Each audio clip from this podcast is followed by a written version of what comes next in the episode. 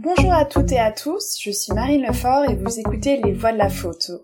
Les Voix de la Photo, c'est le podcast qui donne la parole aux professionnels du milieu de la photo et de l'image pour nous dévoiler leur parcours, leur réussite, parfois leur revers et nous glisser quelques conseils en chemin. Aujourd'hui, je suis avec euh, Christine Sibert. Bonjour Christine. Bonjour Marine. Euh, avant de euh, commencer notre entretien, je souhaiterais aussi euh, remercier euh, Sae Shemae, que j'ai rencontré à Kyoto, dans la ville où j'habite actuellement, car c'est Sae qui m'a m'a conseillé de te contacter. Donc, je voulais faire un, un petit clin d'œil avant qu'on commence. Mhm.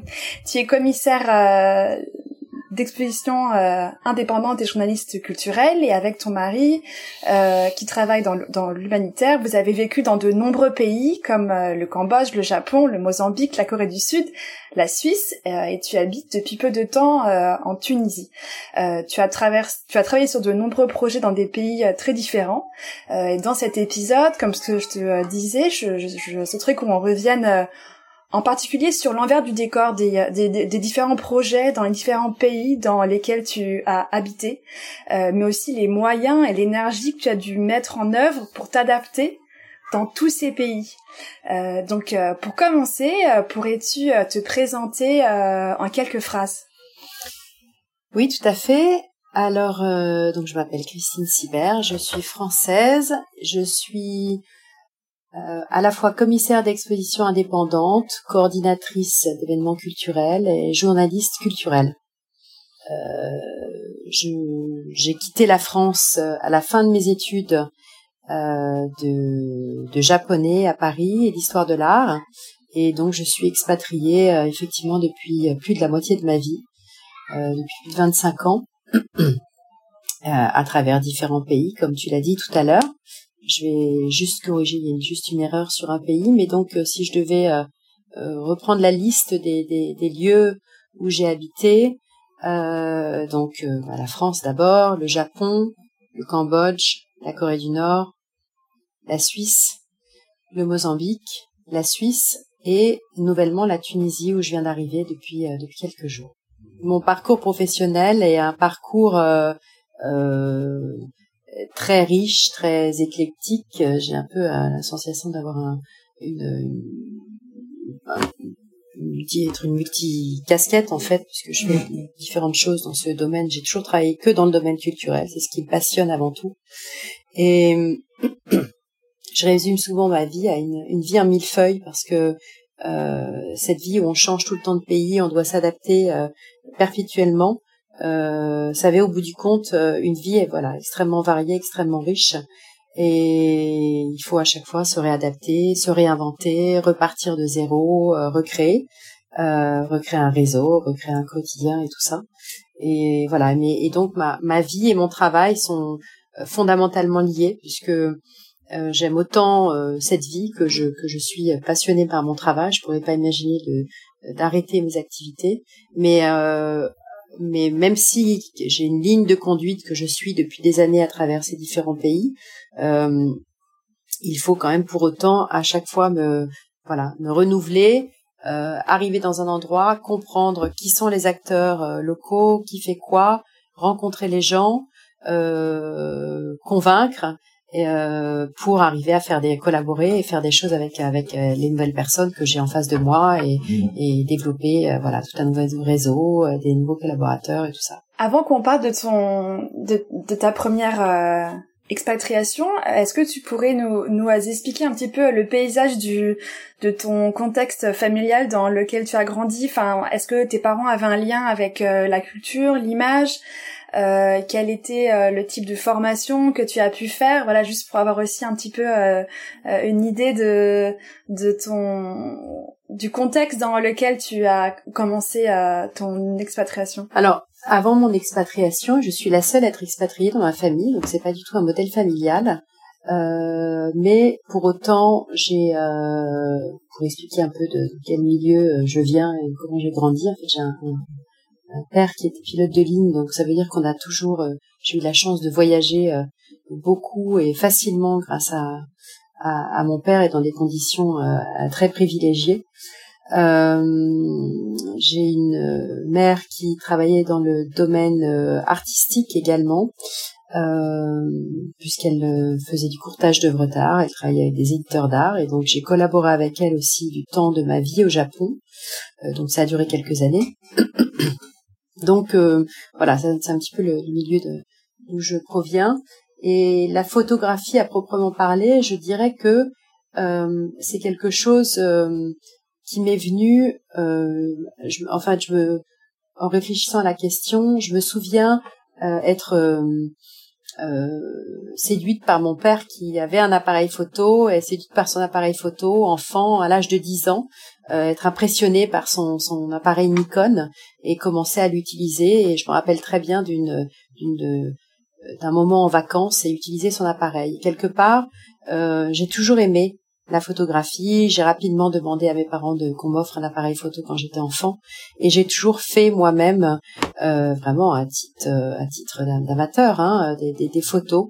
Et l'image, le visuel, euh, a toujours fait partie de ma vie. Et c'est pas pour rien que j'ai fait ensuite le choix de faire des études d'histoire de l'art. D'abord euh, en cours du soir à l'école du Louvre et puis ensuite à la Sorbonne parce que le parce que l'iconographie l'image euh, le visuel euh, voilà, fait extrêmement euh, important euh, dans, dans, dans, dans, ma vie, dans, dans mon quotidien. Et, et voilà. Et en fait, je me rappelle avoir suivi des cours de photo à l'école, fait des workshops, et rapidement, en fait, bon, ça s'est affiné. J'ai fait j'ai fait des études à la fois oui de japonais et d'histoire de l'art et mon sujet d'étude portait sur les les, peintres japonais euh, résidant et travaillant euh, en France. Pour allier mes deux domaines d'études, à la fois le Japon et l'histoire de l'art, dans deux, universités différentes à Paris, et j'avais euh, trouvé ce sujet qui permettait d'allier les lieux. Donc au départ, j'ai eu une formation plutôt euh, axée sur la sur la peinture, sur l'art pictural, euh, mais avec toujours une attirance quand même en parallèle pour la photo, puisque j'ai euh, euh toujours été voir des expositions. Euh, je me rappelle aussi que une des premières œuvres d'art que j'ai achetées, si j'ai touché un appareil photo à 10 ans, je me rappelle qu'une des toutes premières œuvres d'art que j'ai achetées avec mes premières économies, de, avec un travail d'étudiante durant l'été, c'était une photographie dans une en noir et blanc d'une vitrine de New York euh, d'une photographe euh, que j'avais découvert dans une exposition. Et en fait, euh, voilà, la, la, la, photographie m'a jamais quitté et m'a toujours suivi. Après, rapidement, j'ai fait des collections de cartes postales anciennes sur des sujets très particuliers, sur l'Asie. Donc j'ai collectionné énormément de photographies sur le Japon ancien, sur l'Asie du Sud-Est, sur l'Afrique. Euh, des photos de l'époque coloniale, des cartes postales de l'époque coloniale. J'en ai un classeur euh, plein des, bijoux euh, de toute cette période avec les, courriers manuscrits avec une très belle calligraphie comme on n'en voit plus aujourd'hui.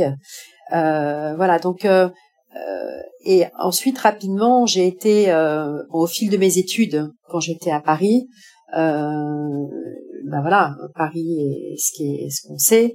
Et donc euh, voilà, il y a pléthore d'expositions et euh, je, je, je, par le sujet de mes études d'histoire de l'art, voilà, j'étais tout le temps fourrée dans des dans des musées, à aller voir des expositions, euh, dans des galeries, euh, dans des bibliothèques, euh, aller assister à des conférences, euh, suivre des workshops, etc., etc. Et ça, ça ne m'a pas quitté finalement euh, je peux pas, euh, enfin ça fait partie de mon quotidien. En permanence, où que j'aille, j'ai besoin de savoir quels sont les musées à visiter, quels sont, qu'est-ce qu'il y a à voir, quelle est l'actualité artistique culturelle. Très souvent d'ailleurs, euh, on me demande de, de, de renseigner où que j'habite. Tiens, je suis un peu la source d'information de mon entourage parce que voilà, j'aime l'information, j'aime partager l'information et voilà. Et la photographie donc a toujours été euh, fait partie de ma vie.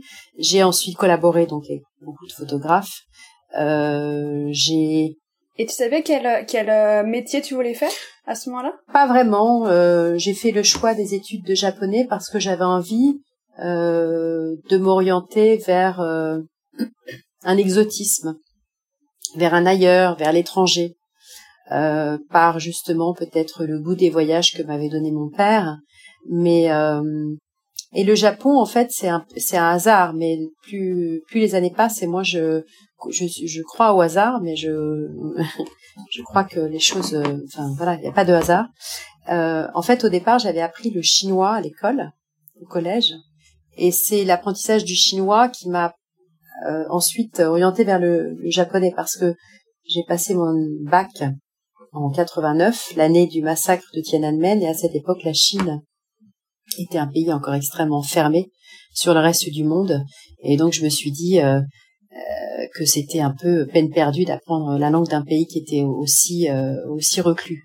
Finalement, 20 ans après, la Chine s'ouvrait et a littéralement explosé, mais à l'époque euh, c'était pas encore le cas. Et le Japon, c'était les années, la fin des années 80, euh, c'était la bulle économique au Japon. Le Japon est en pleine effervescence. Le Japon était totalement à la mode il n'a jamais cessé de l'être de toute façon euh, jusqu'à aujourd'hui. Et euh, j'ai choisi, mais vraiment un peu par hasard, ce, choix du japonais. Je me rappelle encore appeler ma mère dans une cabine téléphonique parce qu'à l'époque on n'avait pas de téléphone portable et lui dire qu'est-ce que je fais? Il y a des, des études de japonais, chinois, coréen, vietnamien. Ma mère n'avait absolument aucune idée sur le sujet. Et voilà, j'ai choisi par hasard, si on peut dire, entre guillemets, le, le japonais.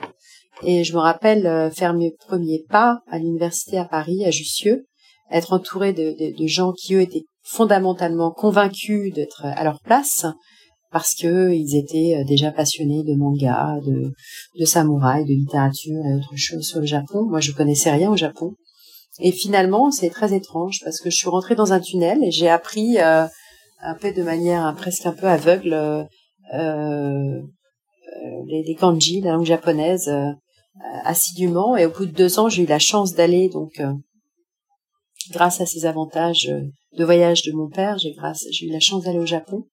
Et j'ai découvert le Japon donc en été 91, et ça a été mon premier grand choc culturel. Euh, même si j'avais déjà un peu voyagé, mais j'avais vraiment l'impression d'être atterri sur une autre planète. Et, et c'est la découverte de Kyoto qui m'a fait vraiment euh, euh, prendre conscience que j'allais aimer ce pays et que l'histoire d'amour a commencé euh, et pourquoi?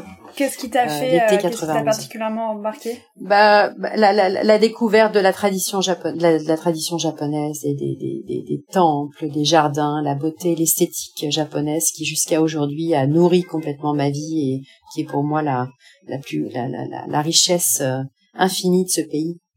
Le, le, l'esthétique euh, à outrance. Je, je, je, connais pas un pays euh, où l'esthétique ait autant d'importance. Euh, c'est incroyable. Tout est, tout est, tout est pensé, tout est calculé, tout est raffiné. C'est donc et comme et comme finalement par le choix de mes études, j'ai une je pense que j'ai une attirance profonde pour les, les, belles choses, pour la beauté, pour le beau soit à travers euh, voilà à travers la peinture à travers la, photographie à travers euh, plein plein de choses.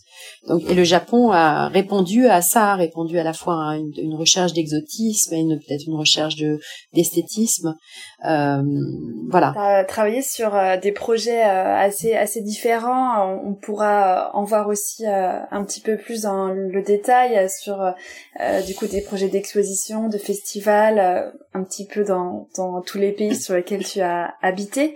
Euh, mais est-ce qu'on pourrait euh, revenir sur euh, certains projets qui t'ont particulièrement marqué?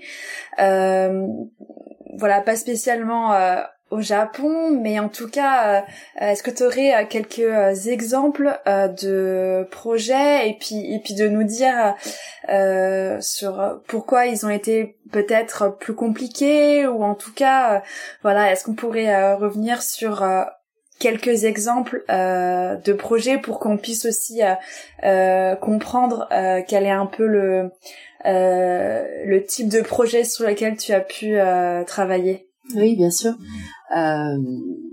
alors oui, effectivement, comme je le disais tout à l'heure, au démarrage, c'est vrai que j'ai pu s'organiser des expositions de peinture et puis rapidement, je me suis donc orientée vraiment sur la photographie et ça, c'était vraiment durant ma vie au Japon parce qu'il y a une scène photographique qui est euh, très riche, euh, très prolifique hein, et, euh, et pas seulement une scène actuelle, une scène historique hein, depuis depuis l'après-guerre.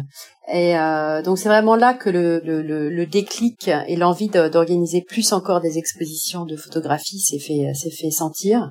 Donc voilà, si j'ai organisé un certain nombre d'expositions, j'en ai organisé donc voilà un certain nombre sur des photographes avec des photographes dans les différents pays que j'ai euh, où j'ai où j'ai résidé.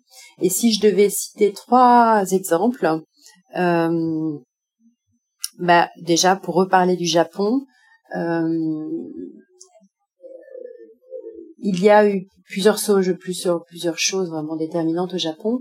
Il y a eu déjà une collaboration euh, très euh, très particulière avec un, photographe euh, japonais qui est très connu, qui s'appelle Hoso Eiko, euh, qui est en fait euh, quelqu'un que j'avais d'abord interviewé, puisque quand j'habitais à Tokyo, j'étais à la fois donc journaliste culturel et commissaire d'exposition, donc je l'ai d'abord approché en tant que journaliste.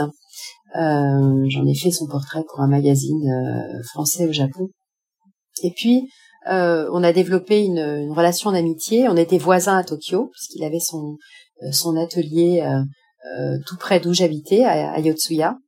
Et à l'époque, je m'intéressais particulièrement à la à la danse contemporaine aussi en parallèle hein, et au buto et Rosoe avait avait collaboré à de nombreuses reprises avec des danseurs de buto et il m'avait et je lui avais j'avais osé lui dire que un jour j'aimerais poser pour lui. Et donc je m'étais retrouvée comme modèle pour euh, Rosso Eiko avec euh, une troupe de, jeunes danseuses japonaises. Et donc, il m'avait, un jour, il m'avait dit, écoute, Christine, t'es disponible, viens à tel jour, à telle heure, à tel endroit. J'avais traversé Tokyo avec mon scooter en plein hiver sous la neige pour euh, atterrir dans le dans l'atelier en fait de Hijikata Tatsumi qui est un des deux fondateurs du mouvement Buto euh, et euh, il me dit bah voilà, mets-toi nu, peins-toi le corps en blanc et euh, voilà, monte sur scène avec les autres et tu t'exécutes. Et puis euh, voilà, il, il en est resté une série euh, euh, qui s'appelle Ukiyo-e Projections hein, où en fait il a projeté sur nos corps des des estampes, des shunga, des estampes érotiques japonaises.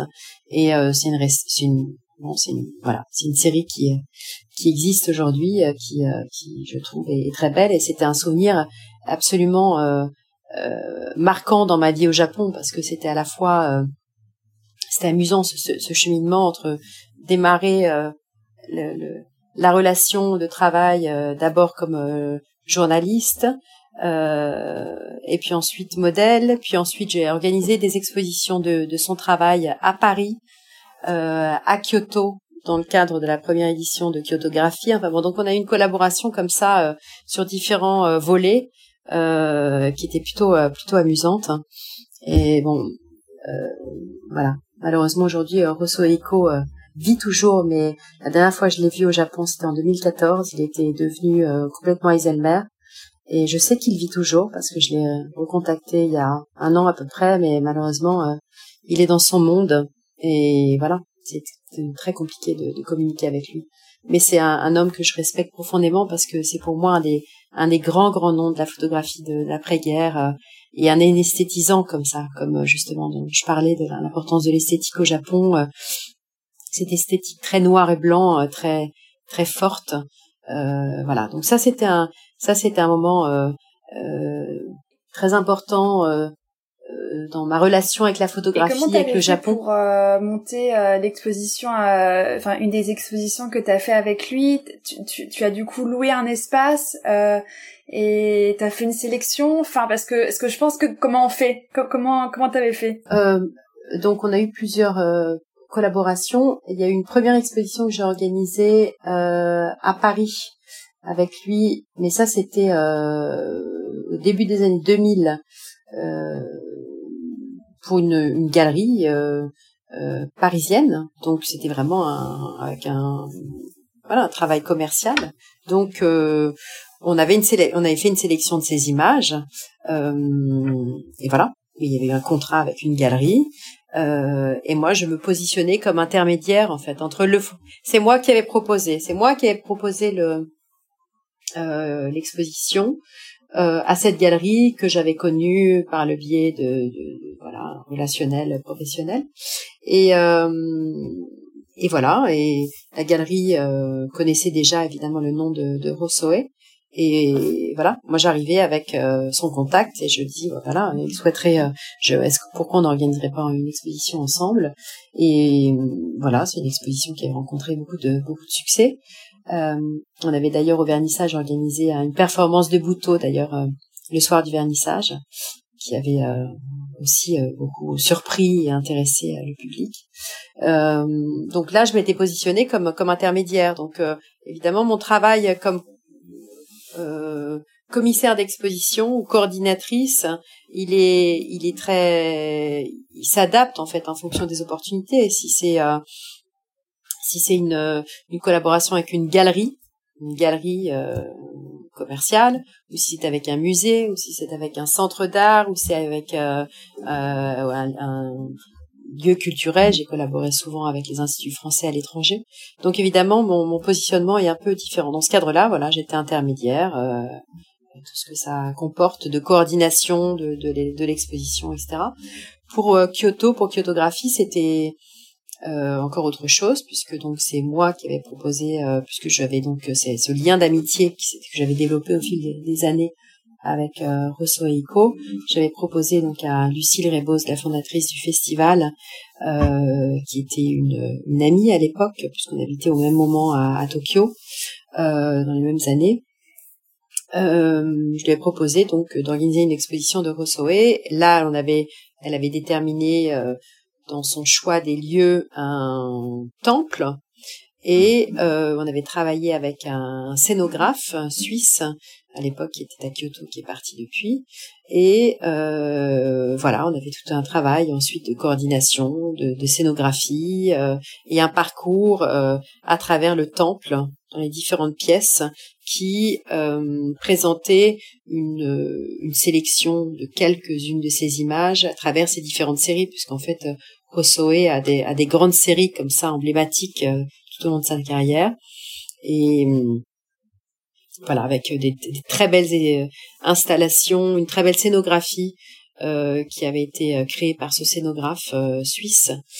Euh, voilà, et Rousseau était, était ravi de, de la collaboration et du résultat. Il était très impressionné de voir ces images imprimées en très grand sur du papier washi qui recouvrait des portes, donc des fusma, des portes coulissantes euh, dans certaines des pièces du temple. Et c'est vrai qu'il y avait euh, il y avait une atmosphère incroyable. Il y avait un, rendu qui était vraiment qui était qui était magique qui était exceptionnel.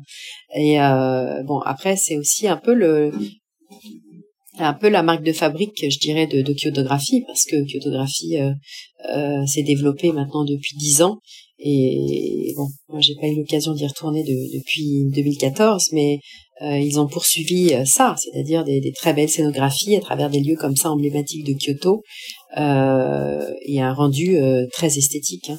Donc, donc voilà, donc c'était la première édition et c'était très, c'est une belle aventure parce que c'était le, le, démarrage d'un festival. Euh, sans que personne sache que ça allait peut-être durer aussi longtemps, même si évidemment il y avait beaucoup d'espoir qui était mis dans, dans toute cette aventure. Mais euh, voilà, et donc comme en fait, c'était le, les, les, premiers pas d'un bébé qu'on voyait euh, grandir. Mm. Et euh, donc, c'était une, une, très chouette aventure de d'avoir collaboré à cette première édition de Kyotographie en, en 2013, euh, dans laquelle j'avais d'ailleurs organisé d'autres expositions, puisque j'avais organisé aussi une exposition de Nicolas Bouvier, euh, auteur mythique, euh, qui a de plus en plus de succès finalement. Plus années passent et plus euh, Nicolas Bouvier est, respecté et apprécié. Mais c'était donc euh, le, le, côté inédit de, de la, manifestation, c'est que c'est la première fois que Nicolas Bouvier était exposé au Japon avec ses photographies sur le Japon dans un cadre japonais. Et sa femme Eliane que j'avais qu'on avait invitée dans le cadre du festival était revenu, il n'était pas revenu depuis une dizaine d'années, était revenu euh, à Kyoto à l'occasion, à cette occasion pour euh, voilà découvrir euh, le résultat de l'organisation de l'exposition. Et c'était aussi un moment magique de, de, partager ça avec Eliane Bouvier et de et de, de relater de, du, du, du, vécu de, de Nicolas à travers ses différents séjours dans ce pays qu'il a aussi profondément marqué et qu'il raconte bien dans son livre euh, euh La chronique japonaise. Voilà, donc euh, ça, ça fait partie des, des moments très forts de, de, de, de, mon lien avec la photographie et mon lien très fort avec ce pays qui est le Japon. Il y en a eu d'autres. Il y a eu tout ce travail que j'ai fait sur euh, en collaboration avec un journaliste de France Culture sur Hiroshima pour euh, le 60e anniversaire de la bombe atomique. Et en fait j'ai fait un travail de fixeur pour lui puisqu'on a je l'ai accompagné euh, sur toute une série de d'interviews de, de, japonais sur des thématiques euh, euh, voilà diverses autour de la bombe euh, atomique. Euh, et c'est un programme de très longue durée qui a duré que de j'ai plus de plusieurs dizaines d'heures de, d'interviews. Et il y a eu un retour qui été organisé euh, en 2000 euh, donc il y a eu une, une, captation les interviews qui ont été faites pour euh, pour la, la diffusion sur France Culture en 2005 donc un très gros travail d'abord journalistique et ensuite un retour organisé en collaboration avec l'Institut français en 2007 euh, dans le cadre d'une euh, manifestation qui s'appelait Hiroshima, le souffle de l'explosion, qui se déployait sur différents volets, à la fois, fois des expositions de deux photographes japonais, un cycle de conférences, euh, conférences, un cycle de films euh, sur toujours la même la thématique de Hiroshima, etc. Et ça aussi, ça a été un, moment extrêmement fort de, mon travail comme euh, commissaire d'exposition. Et comment tu as fait pour être mise en relation avec ce avec ce journaliste? Pareil, euh, mon réseau, le réseau, l'importance des réseaux. mon réseau personnel, c'est un ami d'amis qui m'a mis en contact avec euh, ce, ce, journaliste qui, qui s'appelle Michel Beaumared.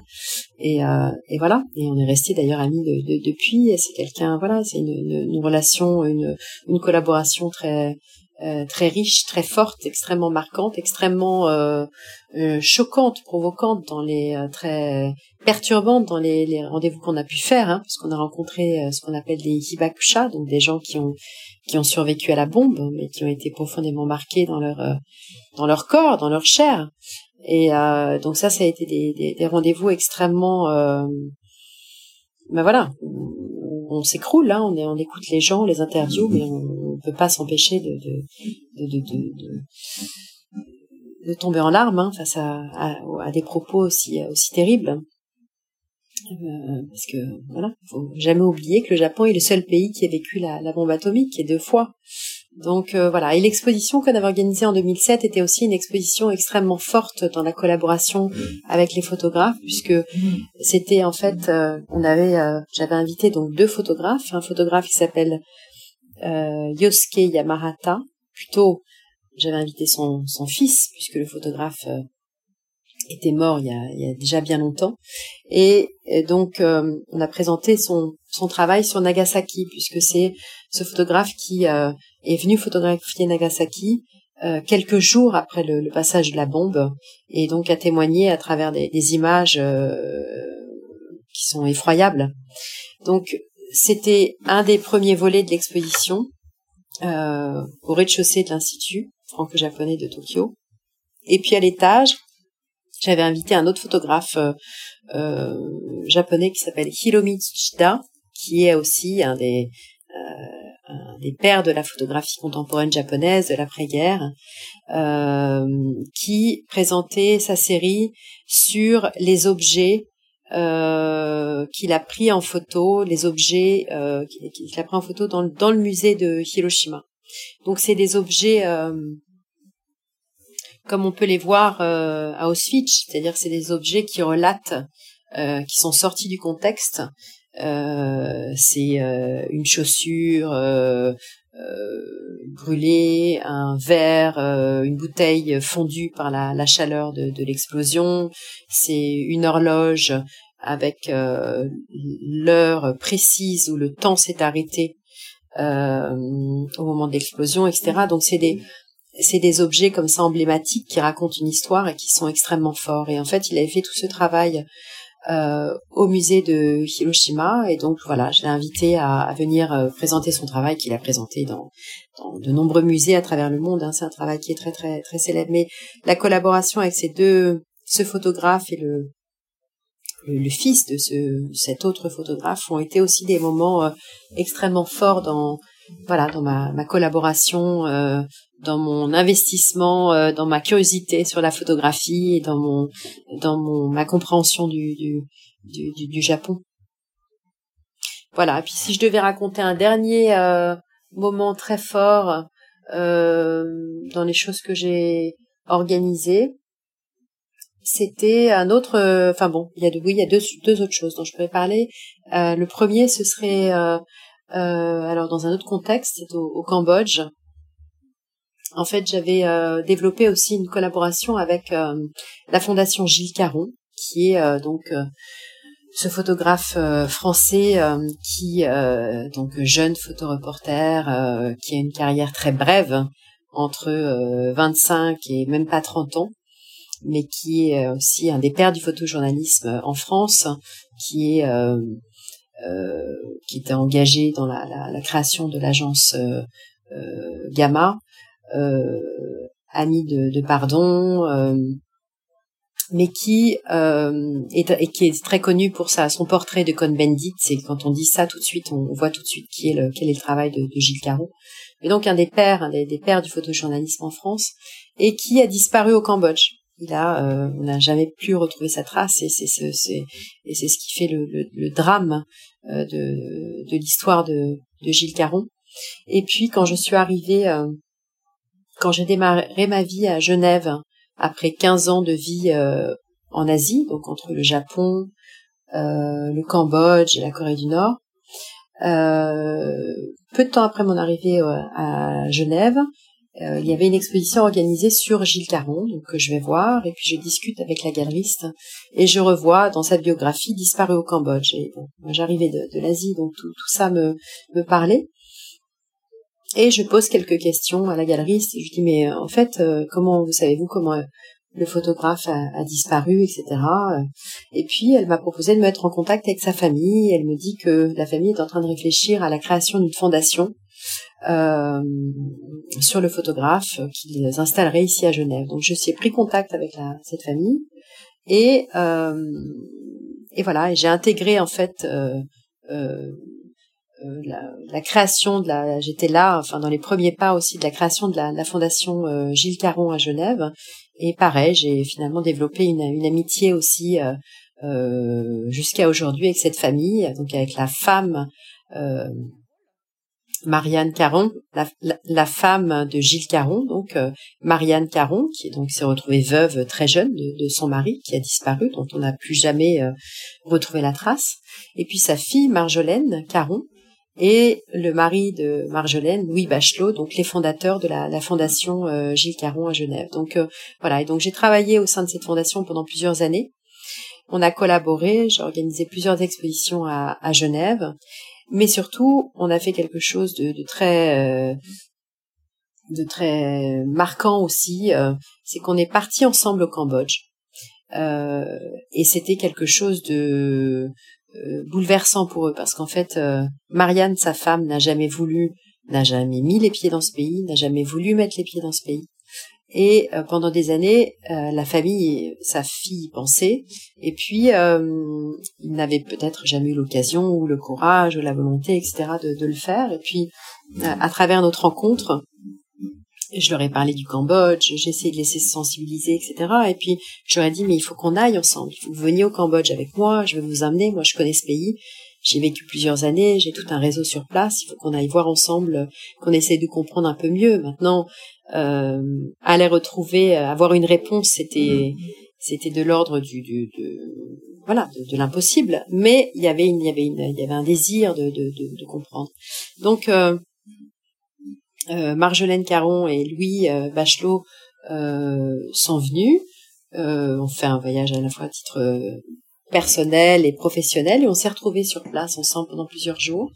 À cette occasion, il y a eu d'ailleurs une stèle qui a été installée euh, commémorée euh, euh, au nom de tous les photographes euh, photoreporters qui sont morts en Asie du Sud-Est euh, durant cette période, pendant la période de voilà la, guerre du, du, Cambodge et du Vietnam, etc. C'était un moment extrêmement euh, extrêmement émouvant euh, en plein cœur de, de, Phnom Penh, avec la présence d'un certain nombre de, de, de photographes, euh, de, bah, quelques-uns euh, encore de l'époque, mais aussi de la, la, nouvelle génération et tout ça.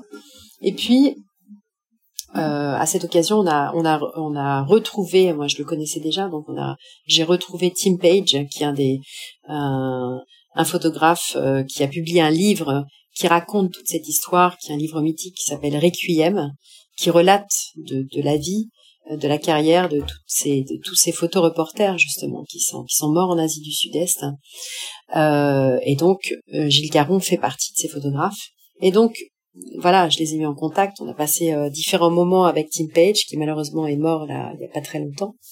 Et puis, grâce à lui, on a pu avoir enfin une conversation. Enfin, Marjolaine Caron a pu enfin avoir une conversation avec quelqu'un qui connaissait vraiment euh, profondément le sujet, le contexte historique, politique, euh, culturel de, de l'époque, géographique aussi.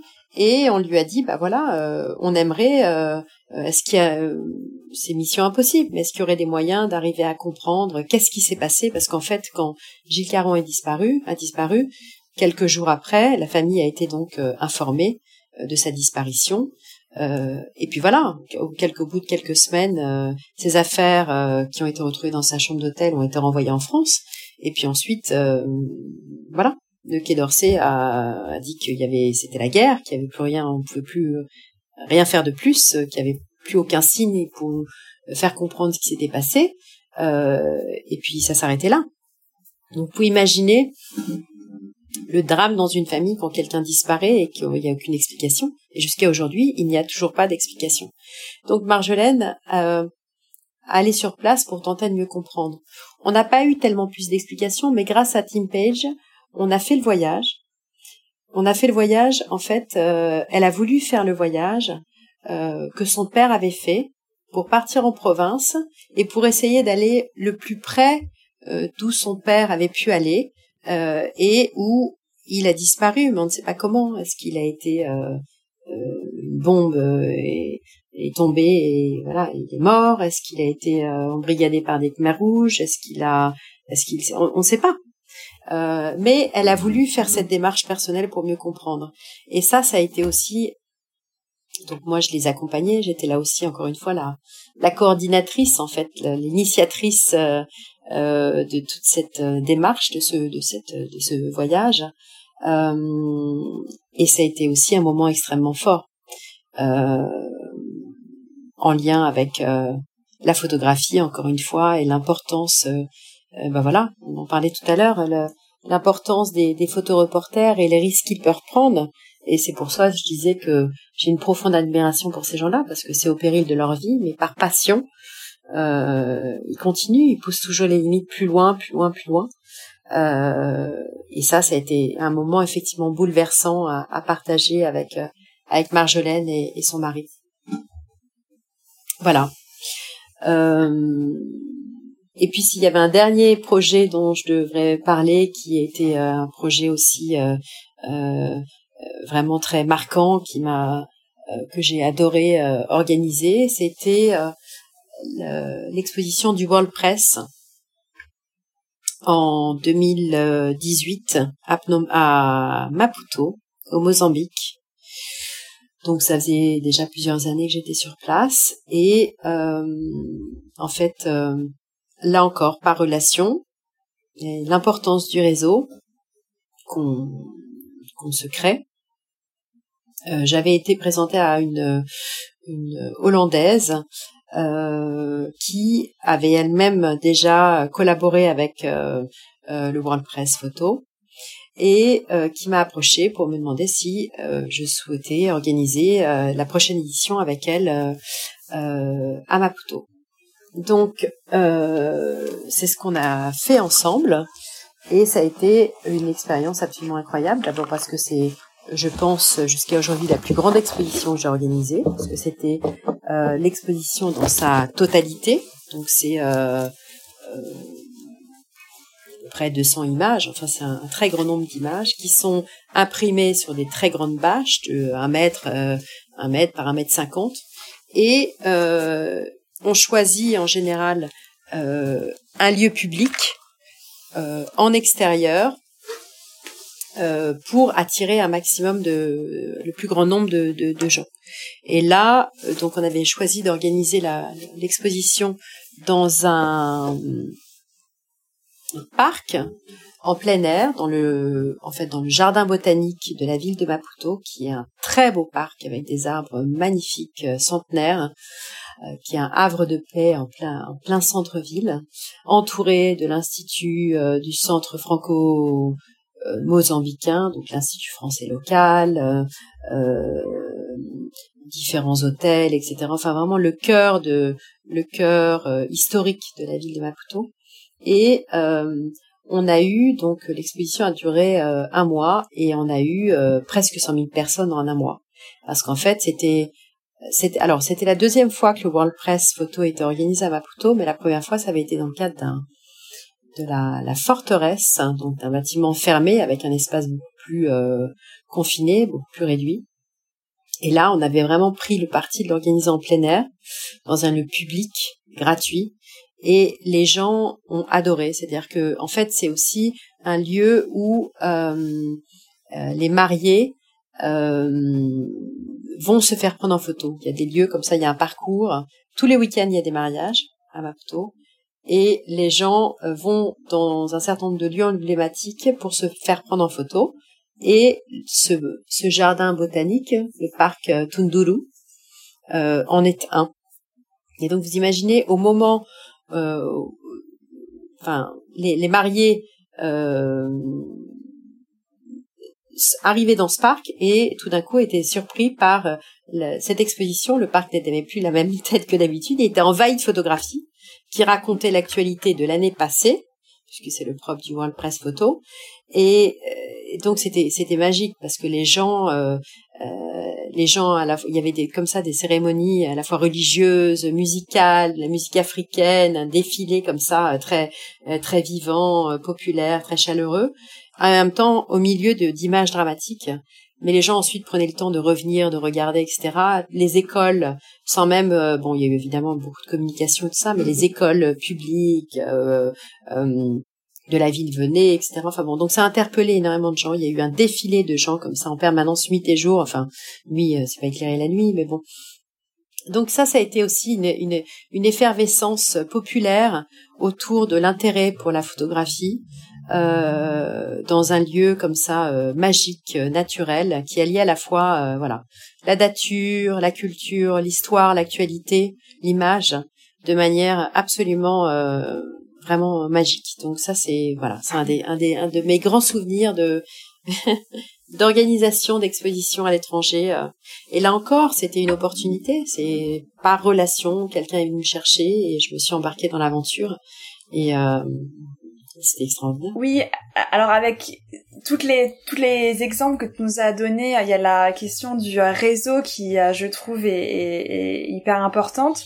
Euh, Est-ce que tu aurais euh, des conseils pour des euh, personnes qui souhaiteraient travailler à l'étranger, un petit peu, peut-être un petit peu comme toi, se lancer sur des projets ou d'écriture ou des projets de commissariat euh, Est-ce que tu aurais euh, des conseils comment comment on fait pour euh, construire un réseau à, à l'étranger quand on est loin euh, loin de chez soi? Euh, ce qu'on peut faire déjà avant de partir, quand on sait qu'on va partir, qu'on a la volonté de partir quelque part pour s'y installer quelque temps ou que le voilà, c'est engagé, on sait qu'on va partir s'expatrier dans un endroit. Il y a certainement il y a tout un travail à faire en amont. On peut, moi c'est ce que je viens de faire par exemple pour la Tunisie. Ça fait plusieurs mois que je sais que je vais partir, donc j'ai commencé à, à rechercher sur internet euh, tout ce qui concernait euh, la scène culturelle locale, euh, les lieux, les acteurs, etc., etc. Donc j'ai déjà commencé un peu à fouiner à distance. évidemment, mon mari étant arrivé sur place mon mari travaille pour les, Nations Unies, en fait, pour l'UNICEF. Étant arrivé sur place depuis six mois, il m'a euh, euh, aidé à, constituer ce réseau, ce qui va toujours le cas, parce que en général, euh, on est dans deux secteurs complètement différents. quelque part, ça peut se compléter, mais en fait, euh, et on respecte chacun nos, nos, réseaux, mais je je je, je m'appuie pas à tout prix sur mon mari pour créer mon réseau. Euh, je dirais que c'est plutôt grâce à mon mari que j'ai réussi à aller dans ces différents pays, ça c'est certain. Euh, j'ai été seule au Japon, mais après les autres pays, c'est grâce à lui euh, que j'y suis allée, que ce soit le Cambodge, la Corée du Nord, la Suisse, le Mozambique et maintenant la Tunisie. Mais euh, voilà, donc il y a un travail en amont qui est possible, certainement. Maintenant, effectivement, euh, le réseau, c'est le terrain, hein. c'est le terrain, donc il faut il faut y aller quoi. Il faut y aller, il faut prendre le sujet à bras le corps, il faut en fait voilà, il faut il faut avoir euh, un penchant quand même pour la communication. Il faut pouvoir, euh, il faut. De toute façon, je pense que si on veut euh, partir à l'étranger, une des qualités primordiales, c'est d'être curieux, c'est d'être ouvert sur l'autre. Si on n'a pas ça déjà en soi, c'est, bah, c'est, c'est pas que c'est pas la peine, mais c'est beaucoup plus compliqué, quoi. Donc, je pense que si on cherche à partir travailler à l'étranger, c'est qu'on est on, voilà, on est curieux, on est ouvert, on a envie d'aller à la découverte de l'autre. Et moi, c'est ce qui anime ma vie depuis depuis des années justement, c'est la découverte de l'autre, la compréhension de l'autre. Donc euh, voilà. Après sur place, il faut voilà comprendre, arriver à comprendre, arriver sur place, qui fait quoi. Euh, qui fait quoi, quand, où, comment en fait. C'est le, les questions, euh, les questions de base à se poser. Euh, et puis se, se voilà, se, se créer un prendre des notes surtout, euh, relever toutes les informations utiles, euh, euh, rencontrer les gens, avoir enfin une carte de visite aujourd'hui c'est plus tellement à l'heure du jour, mais je dis ça parce que Japon n'existe pas si on n'a pas de carte de visite. Certainement encore aujourd'hui, j'imagine. Mais bon, ça c'est très particulier au Japon. voilà, aujourd'hui il y a les réseaux sociaux, il y a plein d'autres moyens qui n'existaient pas quand moi j'ai commencé. Hein, donc tout ça a beaucoup évolué, mais il faut avoir un penchant profond pour la communication. Euh, il faut euh, voilà, il faut se faire présent, il faut se faire connaître, euh, il faut poser des questions, il faut rencontrer, il faut être curieux. Pour moi, la curiosité, c'est un c'est un, atout essentiel dans la vie. Donc, donc voilà, puis c'est bien aussi d'arriver avec un projet. Il faut peut-être mûrir quelque chose, pas débarquer comme ça, parce que c'est compliqué de partir à l'étranger, c'est coûteux. Euh, et donc euh, voilà, mais je pense qu'il faut euh, partir avec un projet précis, contacter en avant, en amont les, les, les, les, les éventuels interlocuteurs sur place, tâter le terrain, etc. Enfin bon. Après, c'est un peu au cas par cas. Hein. Il n'y a pas de, il a pas de recette miracle. C'est voilà.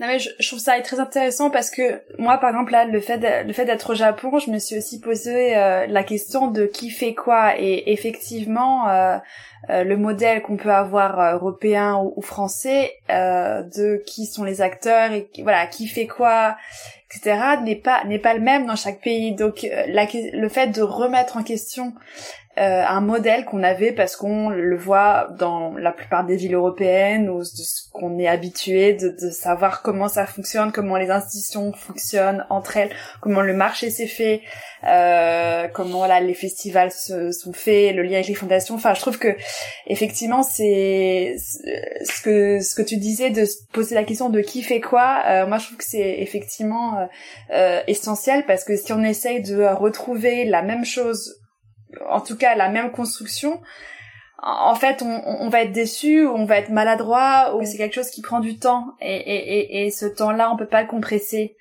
Euh, on aimerait, on, aimerait, euh, voilà, pouvoir euh, comprendre des choses plus vite et être peut-être moins secoué dans nos, ouais. Et en fait, c'est un, c'est un temps qu'on a tous qui, qui est très personnel et qui est. Il faut laisser le temps au temps. Et là, justement, c'est exactement ce que je suis en train de vivre. Là, ça fait dix jours que je suis arrivée à Tunis.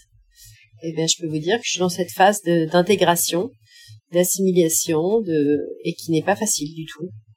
Et et voilà. À la fois, j'avais envie de venir.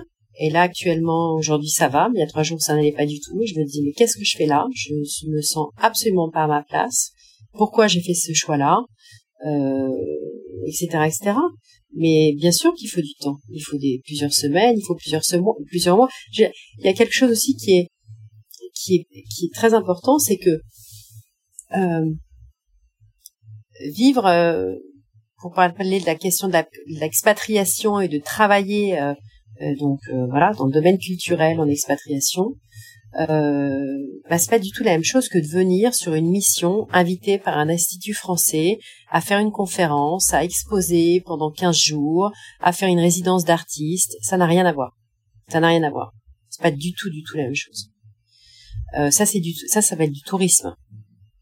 C'est pas la même chose. Donc effectivement, c'est c'est une chance inouïe quand on est invité, euh, voilà, à pouvoir venir présenter son film en tant que réalisateur, euh, euh, faire une résidence d'artiste à la Villa Kujuyama, etc., etc.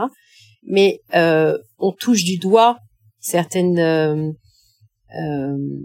caractéristiques du pays, voilà. Mais on n'entre jamais en profondeur dans le sujet. C'est pas vrai. Et donc, euh, c'est véritablement quand on part s'y installer quelques années qu'on approche euh, un peu plus euh, le problème. Après, bah évidemment, plus on passe de temps dans un endroit et plus on va le comprendre. Après, il y a des moments où il y a des endroits où il est temps d'en partir parce qu'on l'a on l'a trop bien compris ou peut-être trop mal compris ou peut-être il est temps de passer à autre chose. Euh, après, il y a des, moi j'entends encore des gens qui sont au Japon depuis très longtemps et qui continuent à dire qu'ils ne comprennent rien à ce pays, tellement euh, il est compliqué et riche. Mais parce que je pense qu'il y a des pays comme ça qui, euh, qui sont des pays euh, monuments, quoi, des pays mastodontes. Et le Japon, même malgré sa petitesse, en fait partie. La Chine, l'Inde, il y a des pays comme ça qui sont incroyables. Je veux dire, c'est à l'infini, c'est l'histoire d'une vie tellement euh, euh, il y a euh, à, fouiner, à essayer de comprendre, etc. Donc, donc voilà. Donc oui, bien sûr qu'il faut du temps. Il faut du temps. Il faut du temps au temps, se laisser le, temps pour pour construire. Et donc un réseau, ça prend du temps, mais le réseau, il est essentiel. Le réseau, est l'essentiel d'entretenir euh, les contacts, euh, à travers tout ce qu'on a comme euh, moyen aujourd'hui pour communiquer, les réseaux sociaux. Et je suis pourtant pas une férue de réseaux sociaux parce que je, trouve que c'est un fléau aussi. mais mais voilà, il faut quand on travaille dans un domaine comme le domaine culturel. Bah voilà, la, la culture, la culture c'est quoi? La communication c'est la culture. Euh, c'est l'échange avec l'autre. Donc euh, tout ça, c'est lié en fait. Hein. Je comprends bien. euh, en parlant de temps et en parlant de, de, de, de temps long, euh, alors j'ai une question qui, qui est voilà que tu peux prendre par tous les bouts. Je sais que c'est une question qui est assez euh, qui est assez complexe et qui euh, on n'est pas sur une histoire de la photographie, donc c'est c'est vraiment selon toi ce qui te euh, tu peux me donner une réponse très libre. Euh, c'est quelles sont les évolutions que tu as pu voir dans le milieu de la photo euh, durant ces dernières années et les évolutions que tu aperçois dans les prochaines? Moi, ce qui m'intéresse, c'est d'avoir aussi un petit peu si tu peux prendre ça par le biais des pays ou par le biais des techniques ou par le biais voilà enfin en tout cas avoir ton avis personnel sur euh, quelques évolutions euh, euh, dans le milieu de la photographie que tu as pu voir et une des trajectoires ou en tout cas des tendances que tu vois grossir pour les prochaines. Bah déjà ce qui est quand même considérable c'est de voir à quel point la photographie a pris une importance considérable ces dernières années. C'est-à-dire que euh, aujourd'hui, quelle est la ville qui n'a pas son festival de photos?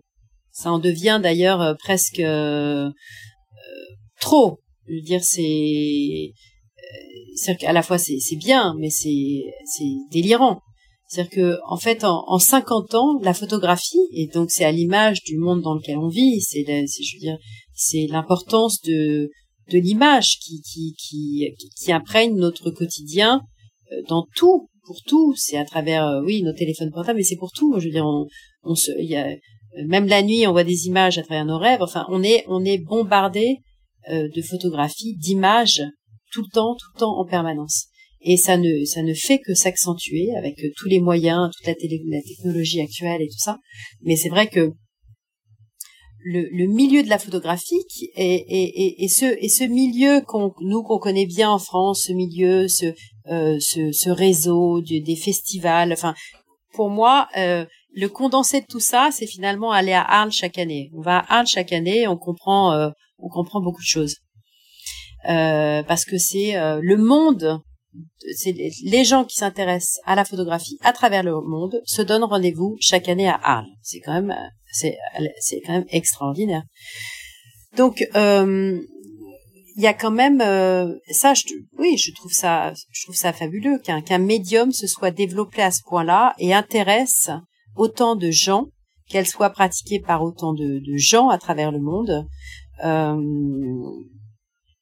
et bah, en tant que professionnel, c'est justement d'autant plus à la fois il y a pléthore de moyens, mais c'est d'autant plus difficile, je trouve, de faire sa place parce que la concurrence est rude.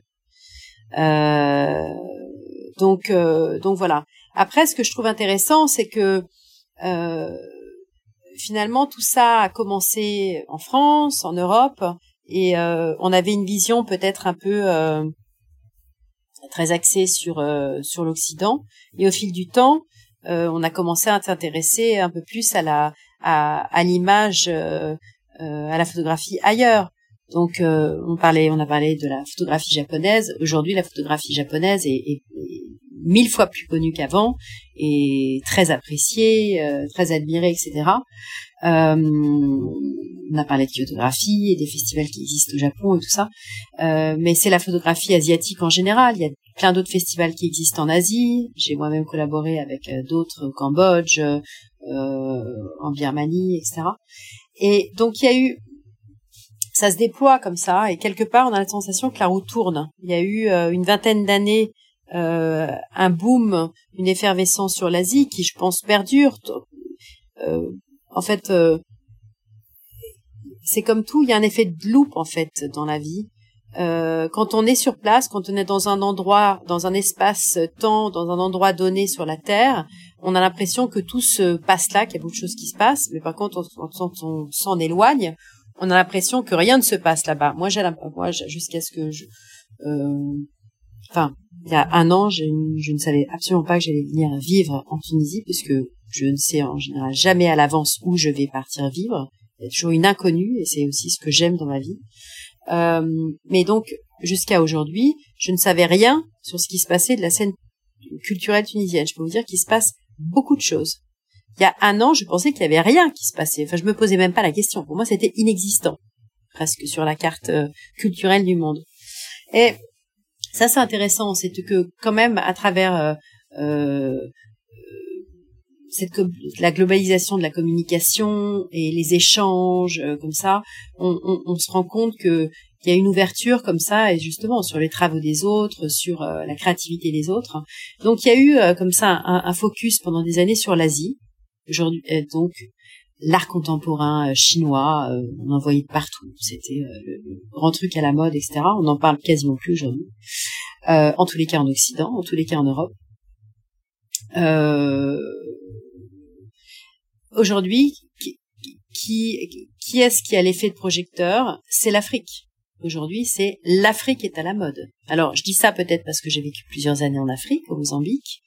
Maintenant, je suis de retour en Afrique, mais une autre Afrique, l'Afrique du Nord, tout à fait différente, euh, puisque le continent africain est extrêmement vaste. Hein. Du nord au sud, de l'est à l'ouest, il y a une, diversité euh, énorme, comme on peut le voir aussi justement en Asie. Euh, mais donc aujourd'hui, on s'intéresse à l'Afrique. Et euh, bah aujourd'hui, on a des, des, très belles expositions de photographes africains. Il y en a une actuellement à la Tate Moderne à, Londres. Euh, donc quelque part, je trouve que ça qui est intéressant, c'est que la roue tourne en fait. C'est que c'est pas toujours euh, euh finalement l'Europe qui est à l'honneur, et heureusement. euh, qu'il y a plein d'autres choses qui se passent ailleurs sur la Terre et qu'il est temps que chacun ait aussi son heure de gloire. Donc euh, l'Asie a eu son heure de gloire. Euh, ça continue, comme on le disait, quand je quand je vois l'intérêt que que suscite le Japon euh, encore et toujours, ça ne s'arrête jamais la fascination pour le Japon. Mais euh, aujourd'hui, il y a une fascination pour l'Afrique.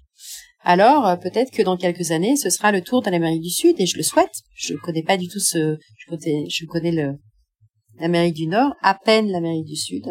Mais voilà, et donc je trouve ça bien, c'est que ce que je trouve intéressant, c'est c'est quand même il y a cette curiosité que euh, il est temps de voilà de donner euh, que chacun euh, ait, son heure de gloire et sa place et qu'on qu'on se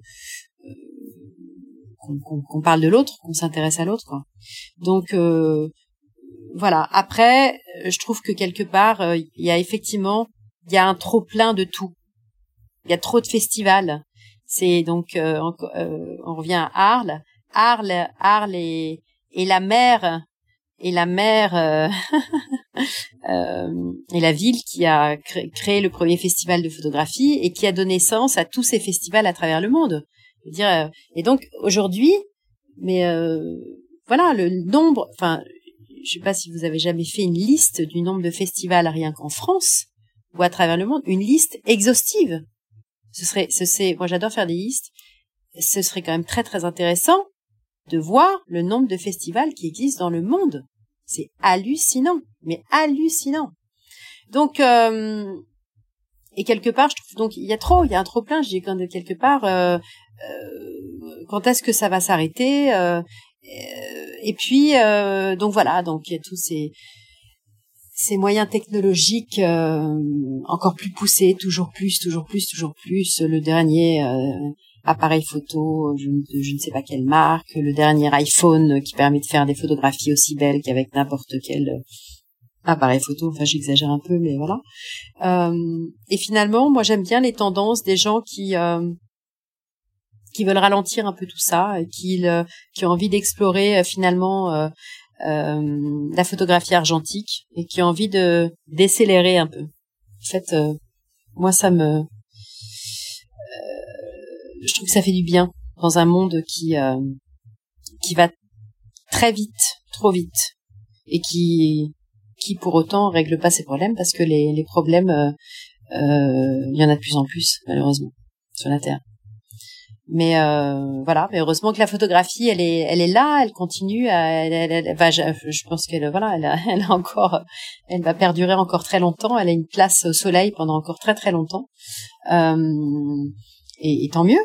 Et, et c'est génial. Et mais voilà mais il faut donner il faut donner la, la place aux autres. Il faut pas euh, euh, toujours vouloir montrer les mêmes choses. Il faut donner la chance aux jeunes. Il faut donner la, chance à voilà à des, des nouveaux noms de s'exprimer euh, et de, de, de et de, de témoigner de ce qui se passe dans leur pays de raconter des nouvelles histoires euh, parce que la photographie c'est la communication. C'est une mode de communication avec l'autre. Donc c'est ce c'est c'est c'est raconter quelque chose, c'est raconter une histoire. Et est-ce que tu aurais euh, des conseils pour des pour des photographes et aussi pour des personnes qui souhaiteraient se lancer en tant que euh, commissaire indépendant? On a on a parlé de euh, la question du réseau, mais est-ce qu'il y aurait d'autres conseils ou alors au contraire d'autres d'autres choses à éviter? Je pense qu'il faut d'abord se poser les bonnes questions, savoir ce dont on a envie et puis se donner les moyens de répondre à, à ces à ces à nos à ces questions. Est-ce qu'on a, euh, quel est notre but? Qu'est-ce qu'on a envie de faire? Euh, euh, Voilà. Après, il y a des gens qui sont contre les écoles, les, écoles de photo, les écoles d'art. Moi, je suis pas contre. Je pense que c'est c'est une base qui peut être utile, mais ça ça suffit pas. C'est pas parce qu'on a fait une école d'art ou de photo qu'on va sortir et qu'on va trouver un job. Pas du tout. Après, il faut aller rouler sa bosse, prendre des risques, euh, faire des lectures de portfolio, montrer son travail, euh, oser, euh, passer le pas d'une porte d'une galerie, montrer son montrer, il faut oser, il faut oser et puis après là plus on tente, hein, je pense que plus on tente et plus on a des chances de réussir. Je crois qu'il faut il faut y aller au culot mais avec, avec subtilité et finesse et voilà mais il faut il faut tenter, il faut euh, il faut vouloir faire autre chose que les autres. Il faut pas vouloir faire la même chose. Il faut pas faire un copier-coller de ce que fait. Il faut, il faut regarder. Il faut être curieux. Il faut être curieux. Il faut avoir une grande. Euh, je pense que la, la, culture, le réseau, la culture générale, elle est. Euh, si on veut être photographe, il faut aussi avoir une bonne connaissance de, de l'histoire de la photographie. C'est très important. Euh, c'est une base. Il faut, il faut assurer sa, sa, base, ses fondations, et puis ensuite explorer selon ses envies, sa personnalité, développer son style, et pas vouloir faire tenter de vouloir faire autrement que les autres. voilà mais c'est pas facile, c'est pas facile. Il y a Instagram aujourd'hui, euh, c'est hallucinant. Je veux dire, c'est à l'infini. On peut rester scotché sur son téléphone euh, jour et nuit et voir pléthore de travaux, euh, des choses très bien, des choses très nulles. C'est à l'infini. Quand on a passé une heure sur Instagram, on, raccroche, on, éteint et on se dit oh là j'en peux plus. Je, je, oh là là, à la fois c'est motivant et à la fois c'est c'est déprimant parce qu'il y a tellement de choses déjà qui existent. C'est comme les publications, c'est comme les livres de photos, euh, c'est comme le livre en général. Moi, ça fait des années que j'ai des projets de livres. J'ai jamais réussi véritablement à, à, donner naissance à mes livres. J'ai jamais réussi à accoucher d'un projet de livre. Peut-être que ça viendra un jour, mais ça fait pourtant très très longtemps. Pourquoi? Pourquoi c'est Parce que je sais pas. Je pense qu'il y a parce que je parce que je sais pas. Je pense qu'il y a peut-être un blocage interne. Peut-être qu'il y a euh, parce que je me dis qu'il y a déjà trop de livres sur le marché mais pourtant j'en ai encore envie. Peut-être que ça viendra, puisque euh, comme je suis aussi journaliste culturelle, peut-être qu'un jour euh, j'écrirai plus pour euh, pour en faire un livre et pas juste un article. mais il y a, oui, je veux dire, c'est c'est assez effrayant quand on démarre parce que c'est à la fois extraordinaire tellement il y a de choses à découvrir, à apprendre, et à la fois je trouve ça effrayant parce qu'il y a tellement de choses. Et comment on va trouver sa place? Donc voilà, il faut être à la fois euh, courageux, ambitieux, euh, euh, prudent. oui, enfin c'est c'est c'est ça relève de beaucoup de choses quoi et de la chance. Il y a une part de chance qui existe aussi, qui est fondamentale dans un parcours. Euh, savoir taper aux bonnes portes au bon moment. Euh. Merci beaucoup, euh, merci Christine pour ce moment, pour pour tous les conseils que tu as pu nous donner sur le retour sur euh, tes projets. Donc je te souhaite vraiment un, bon euh, emménagement euh, en Tunisie. J'ai j'ai hâte d'en savoir plus sur tes prochains projets. Peut-être du coup le retour à la photographie comme ce que tu nous disais, l'écriture. voilà. Bah, merci beaucoup Marine, c'était un plaisir. et justement, bah, pour finir, euh, justement sur une note photographique, c'est que j'ai le plaisir d'arriver en Tunisie justement avec un projet d'exposition de photos, puisque j'amène avec moi dans mes cartons le projet d'organiser une exposition d'un photographe suisse genevois qui s'appelle Fred Boissonnat, qui a vécu entre le, le milieu du 19e et le milieu du 20e siècle et qui a photographié toute la région méditerranéenne. Et en fait, il y a une exposition qui est organisée dans un musée à Genève euh, il y a deux ans, pendant le Covid, hein, qui s'appelait euh, Fred Boissonnat et la Méditerranée. Et euh, lors de ma découverte de la Tunisie en avril dernier, pour la première fois, j'ai repensé à ce, ce, travail, à cette exposition. Et à mon retour à Genève, j'ai pris contact avec la commissaire universitaire et la commissaire de l'exposition euh, une Française, Estelle Soyer, qui a organisé euh, la manifestation. Et donc j'ai le projet, donc j'ai été consulter les archives au centre d'iconographie de, Genève et je me suis rendu compte que rien que pour la Tunisie, il y a euh, une bonne centaine d'images jamais montrées, jamais sorties de Suisse euh, jamais exposées nulle part, si ce n'est quelques-unes dans le cadre de cette exposition euh, il y a deux ans. Et donc j'ai le projet avec euh, l'ambassade de Suisse ici à Tunis et d'autres peut-être institutions, on va voir. donc je, suis arrivée il y a quelques jours avec ce projet et on est en train déjà de réfléchir à l'organisation d'une exposition sur Fred Boissonnat et la Tunisie en Tunisie pour la première fois, comme j'avais fait il y a quelques années avec Nicolas Bouvier et le Japon au Japon en 2013. Voilà. Donc, euh, je boucle une autre boucle bientôt pour une nouvelle aventure. Super. Et bah bravo, bravo à toi. Et puis très bonne installation, très bonne rentrée. Merci beaucoup. Euh, merci Marine. À bientôt. Merci. Au revoir et bonne continuation à toi aussi. Merci. Merci d'avoir écouté Les Voix de la photo. Pour faire connaître le podcast à plus de monde, je vous invite à laisser un commentaire et 5 étoiles sur Apple Podcast. Si vous voulez me faire part de vos remarques, m'indiquer des personnes que vous souhaitez entendre ou en savoir plus, vous pouvez me suivre sur les réseaux sociaux, sur Instagram, LinkedIn et Facebook. À très bientôt!